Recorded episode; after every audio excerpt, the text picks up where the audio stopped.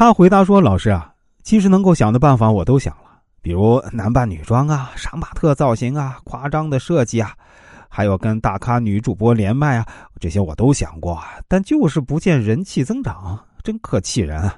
我总不能全裸上镜吧？这样我的账号马上就会被封杀，那样的话那更得不偿失。”我对他说：“那这些方法肯定不行。哎，我倒有个主意，你如果有兴趣啊，听一下，或许啊还真可以试试。”他对我说：“老师啊，您就别卖关子了，快跟我说说什么主意。”我对他说：“其实你不妨走这个跑调歌手路线，啊，当然不是从头开始就跑调到结尾的那种啊，而是一开始啊故意跑调，到中间的时候呢忽然又正常的唱，从而形成一种反差。哎，这样或许能够引起网友们的兴趣，而且平台啊可能还缺乏这种类型的主播。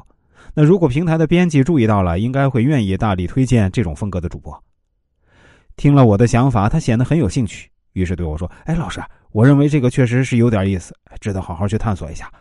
但是这种方式呢，我总感觉有点不是那么上档次啊！毕竟我是正规音乐学院毕业的。那如果我是一个草根的农民歌手，那倒是愿意尝试。可如果这样，那会不会是有点太土了？”我对他说：“其实完全不土啊！开头的时候是故意跑调，那只是一种演绎方式而已。”您只是在网络平台上这样做，又不是在演唱会或者出专辑的时候这样唱。那既然现在平台竞争激烈，我们总得有个办法，先让别人注意到自己吧。哎，对对对，老师说的对。这位男主播对我说：“这确实是个好点子。”谢谢老师给我的指点和建议。后来啊，这位男主播还真按照我的说法去做了，果然引起了网友的极大兴趣。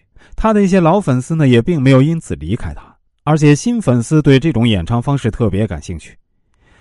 其实我们人生的目标啊，是为了成功。在追求成功的道路上，方法是可以灵活的。在不违法也不违背社会伦理道德的前提下呢，当然也不损害其他人利益的情况下呢，我们所谓那些面子啊、情怀啊，是不是可以变通一下呢？大家说是吧？当然，这是需要有一定厚黑学的精神。如果最终能够让我们走向成功的彼岸，又有什么太大的关系呢？